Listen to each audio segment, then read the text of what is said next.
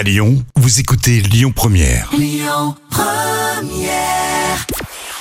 Bonjour à tous, c'est TF1 qui s'est imposé hier soir avec The Voice Kids qui a rassemblé près de 3 millions et demi de personnes. Ça représente 20% de part d'audience. Derrière, on retrouve France 3 avec la série Prière d'enquêter. Euh, France 2 complète le podium avec France, le fabuleux voyage. Jarry choisi comme présentateur de l'émission Tout le monde veut prendre sa place sur France 2. Un temps animé par Nagui, c'est ensuite Laurence Boccolini qui avait officié pendant deux saisons.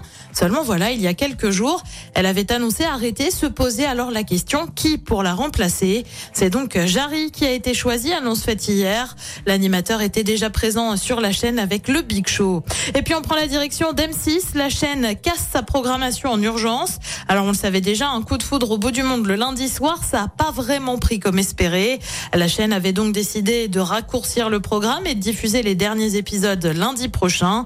Et ben finalement, il y aura même pas de lundi prochain.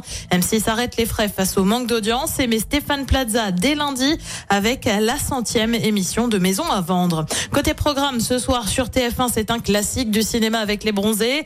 Euh, sur France 2, c'est la série Les Rescapés de l'Ariana. Sur France 3, direction la Côte d'Opale avec la carte au trésor. Et puis sur M6, c'est le retour de l'émission Les Traîtres animée par Eric Antoine. C'est à partir de 21h10.